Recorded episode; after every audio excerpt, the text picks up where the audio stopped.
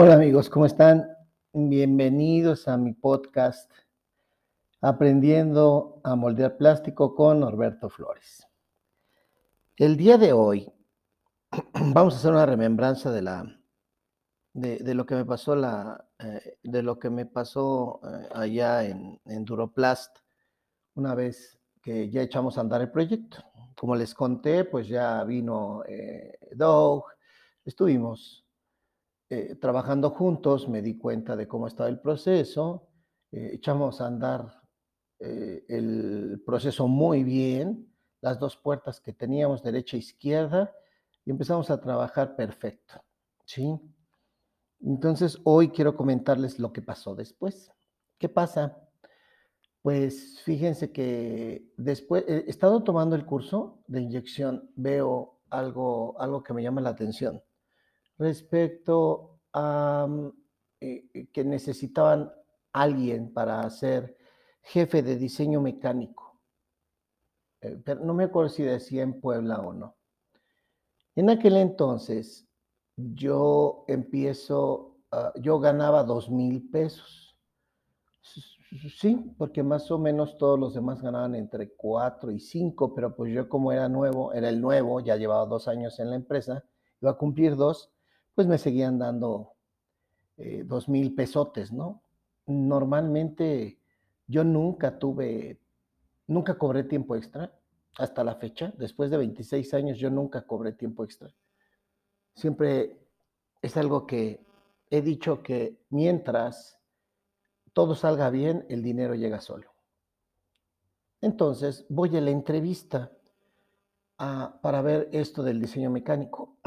me citan en, el aeropuerto, en un, en un hotel, llegan el gerente de ingeniería y llega el director de operaciones de la planta, me explican que el puesto es eh, para el jefe de diseño mecánico porque ellos van a empezar, van a desarrollar la canasta de la bocina para el A4.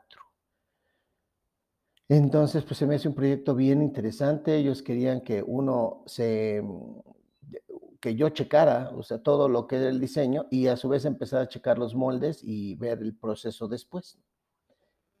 Recuerdo muy bien que les agrada mucho mi perfil y me preguntan que si yo sabía algo de AutoCAD o de CAD-Key y pues nada más había tomado un pequeño curso en, en, en la escuela acerca de AutoCAD, pero no tenía yo la la, este, no tenía yo el, la experiencia que ellos me pedían, ¿no? No era un experto, era algo mm, normal, vaya. Pues entonces, yo recuerdo que me dicen que ellos quieren que ya me vaya para allá. Lo checo, veo este qué voy a hacer y sí, pues ya saben, ¿no? Nunca agarren un trabajo si no hay un, un contrato firmado. Entonces ellos me mandan el contrato, yo lo, yo lo firmo, ya con mi contrato en mano voy a hablar con, con Joaquín. En aquella ocasión, si yo busco, normalmente cada que busco yo trabajo, no me quedo, no me quedo en el lugar donde estoy. O sea, aunque me ofrezcan más cosas, aunque me ofrezcan, si buscaste trabajo era por algo. Y después te puede ir bastante mal. Entonces, un mal consejo que les doy es si están buscando chamba en otro lado y les dan la chamba, no se queden en él. Aunque les den más cosas, no se queden, porque a final de cuentas les va a ir mal, ¿no? Recuerdo que me le comentó a Joaquín, ¿sabes qué? Pues ya me voy. Joaquín se enoja mucho conmigo porque me dice, oye Norberto, pues es que estamos apostando por ti. En esto, por, ya ves, o sea, tienes dos meses que te fuiste a Estados Unidos, sí, ya echaste a andar todo, pero pues no, no me puedes hacer esto, porque ¿cómo, ¿dónde queda tu responsabilidad, no? O Joaquín, ah, pues yo ganaba dos mil pesos, y le dije, Joaquín, es que me están ofreciendo siete, Joaquín. No manchen, era muchísimo dinero para mí, ¿no? Este, que en la empresa sí lo ganaban, los ganaban los de ingeniería, pero pues ya se imaginan, los, los conces de los jefes, ¿no? Uno no era consentido. Entonces recuerdo mucho que Joaquín me dijo, ¿sabes qué? Aguántame, voy a platicar con el director y lo platicamos. Sí. Entonces regresa Joaquín y me dice, ¿sabes qué, Norberto? Este, te puedo dar primero cuatro mil, te, doy, te los doy en cuatro meses y en seis meses te los subo a siete mil. Entonces, pues yo le comenté, Joaquín, ¿para qué quiero ganar siete mil pesos de hasta dentro de seis meses si los puedo empezar a ganar a partir de la semana que entra? Ya no me dijo nada, eh, solamente me deseó suerte porque aún con todo, pues, yo ya había tomado mi decisión. Y una parte también de esto se, se lo agradezco a mi papá, que en paz descanse. Mi papá siempre me decía, este, no tengas miedo. Tú eh, sabes muchas cosas, hijo. Y bajo esa perspectiva, pues vámonos. Este, este, dejé ese empleo y me voy a Puebla. Ah, empecé, llego, no recuerdo bien si fue en febrero, y me, me empiezo a adaptar. Hay un equipo muy fuerte en ingeniería, bastante fuerte. Empiezo a aprender AutoCAD, empiezo a aprender CAD Key, y me acuerdo mucho que me apoyaba mucho con mi dibujante, mi amigo, este Carlos Castelán. Siempre le voy a dar las gracias porque él nunca me dejó solo. Eh, siendo eh, yo su jefe, eh, siempre me, ayudó a conseguir casa, me ayudó a conseguir, como yo nunca había estado en Puebla, pues yo no sabía cómo llegar a mi casa ni nada de eso. Entonces, en aquel entonces, les estoy hablando del 96, pues Puebla no es lo que es hoy. Hoy llevo muchos años viviendo en Puebla y no es lo que era hoy. Entonces, Carlos nunca me dejó solo en ese sentido. Y la verdad siempre se lo voy a agradecer. Carlos, Carlos Castelán, te doy las gracias y siempre te daré las gracias, amigo. Yo siempre te he considerado muy buen amigo. De ahí empecé a aprender otras cosas y empecé a volverme experto en usar CatKey. Pero ¿qué creen?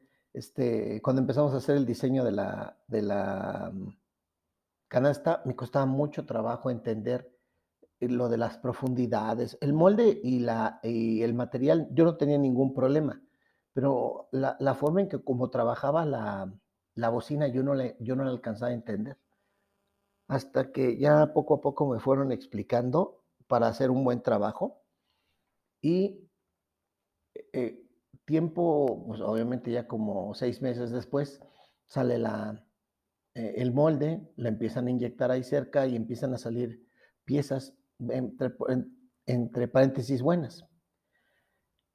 ¿Cuál era lo bueno? Fíjense, en el 97 estamos hablando de la estereolitografía aquella que se hacía no era como una impresión 3D, bueno, sí era como una impresión 3D, pero era carísima y era, era, era lo más, ah, lo que más podíamos hacer para acercarnos a tener una pieza eh, aproximada de lo que íbamos a tener en la inyección.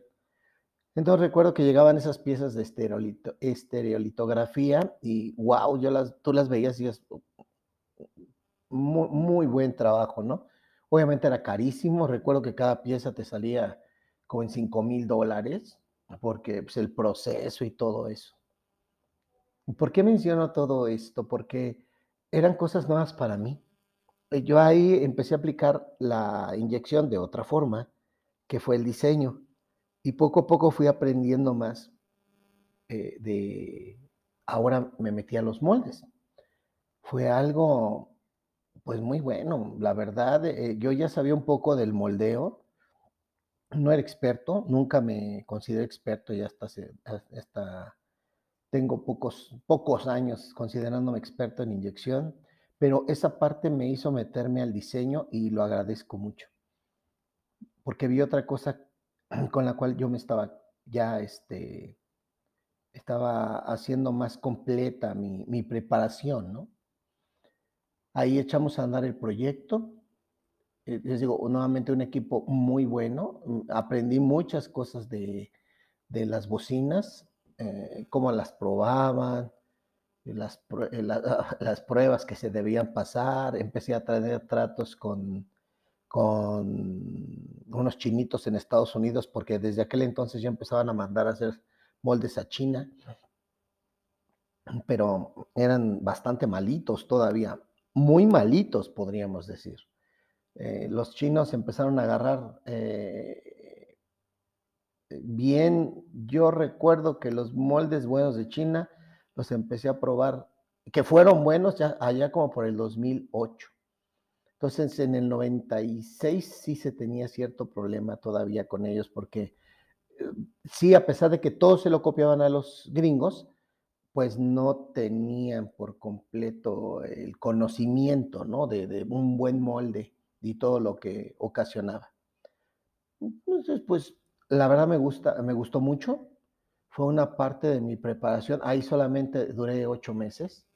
En parte porque el jefe que tenía, eh, y no estoy hablando mal de él, sino simplemente el que era mi jefe eh, era un muchachón, siempre he dicho que, que cuando estás joven haces muchas cosas malas. Bueno, no malas, sino que mientras no tengas un coach, vas a estar haciendo cosas, ¿no? O cosas malas, o, o, tú piensas que son buenas, pero pues son malas a final de cuentas.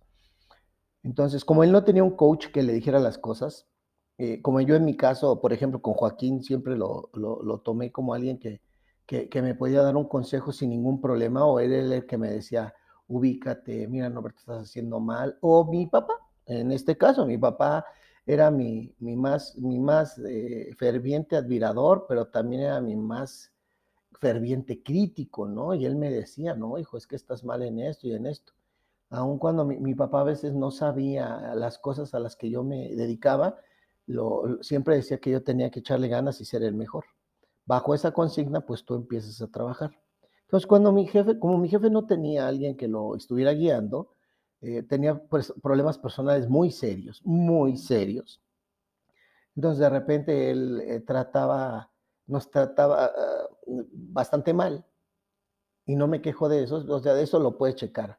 Pero, o sea, eso lo puedes pasar. Pero, ¿qué pasa cuando en, en, la Puebla que yo les estoy hablando, imagínense, eh, solamente había un camión que venía de Xostla ese camión que venía de Xostla pasaba una vez cada 45 minutos y venía súper lleno siempre. Y el último camión salía a las, pasaba a las 8.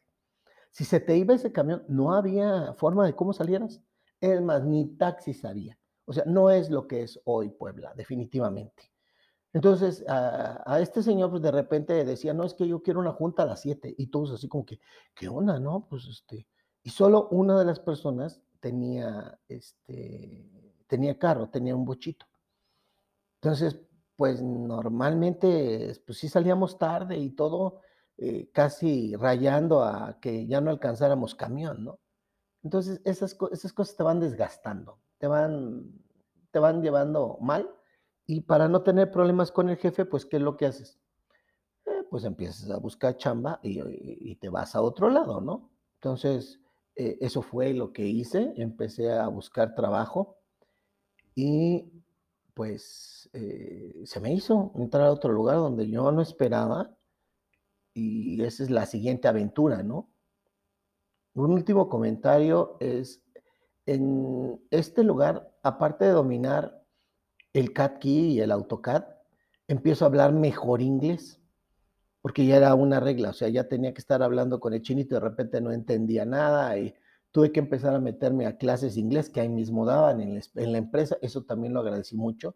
Mi inglés empezó a fluir un poco mejor y eh, cuando salgo de, ahí, mi inglés era mejor todavía de lo que ya había yo eh, hecho o lo que había estudiado.